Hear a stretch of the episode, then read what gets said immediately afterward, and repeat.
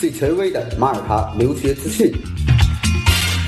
最靠谱的马耳他留学指导，最贴心的马耳他出行规划，最标准的签证材料准备。关于马耳他，听了我的广播，不再道听途说。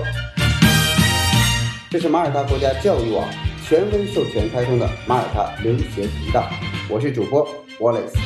让我们一起分享精彩的马耳他留学之旅。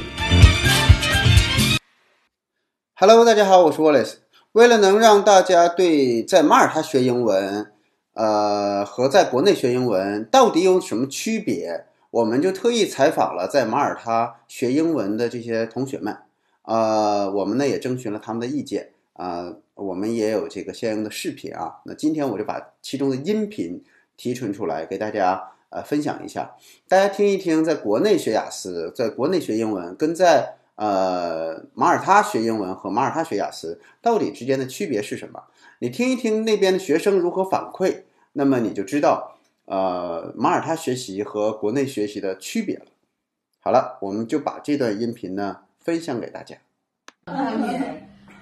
比如说，就算你考了一个六点五分，拿到了一个分数，到最后你听课的时候，你还是听不懂。嗯，然后写，因为所有国外的这些作业你全部都要写，然后你自己也不会写，这有什么用？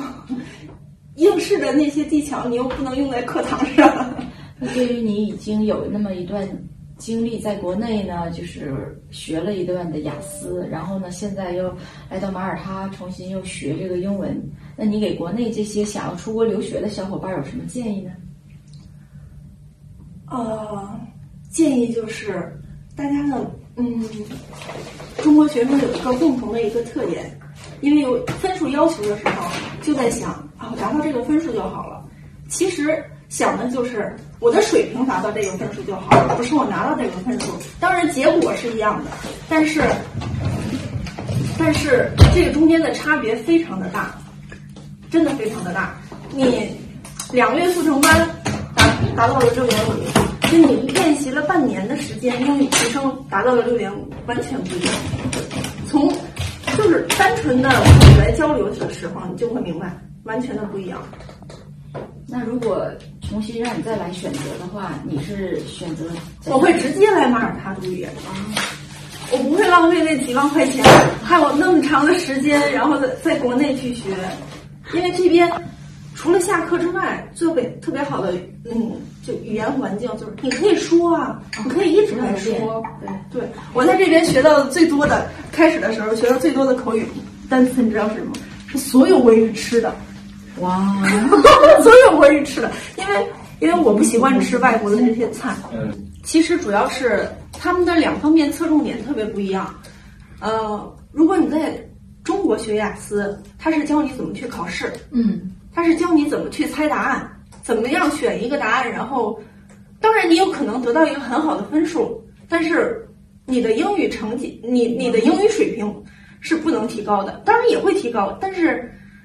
不一样。你花费了三个月的时间去 focus 怎么做题，但是你的水平提高可能是二。嗯，但是如在马耳他这边，他是教你怎么样来提高你的英语水平，然后你就会自然就会做题了。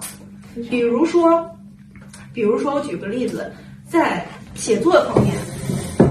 他们教你的就是你怎么样按照这个样的模板套路来得到一个很好的分分数，就是考官会很喜欢你这样的来写。但是在这边是，他用不同的句式、不同不同的语法，给你不同的题句型来练习，然后你要习惯不同的表达方式，这样自然而然在你写作过程中你就会表达了，就非常非常的好。就是这个，嗯，在写作和口语当中会显会显示的特别的明显。当然，中国人非常擅长的是阅读，中国学生在这边非常擅长的是阅读，还有还有语法，是这样的。所以所以所以阅读成绩在这边普遍的中国学生都非常不错，但是写作大家都会觉得特别的头疼，因为我们在之前之前的那个英语考试的写作跟这边雅思的完是完全不一样的，所以大家呃开始很难，但是提升的也会很快。嗯，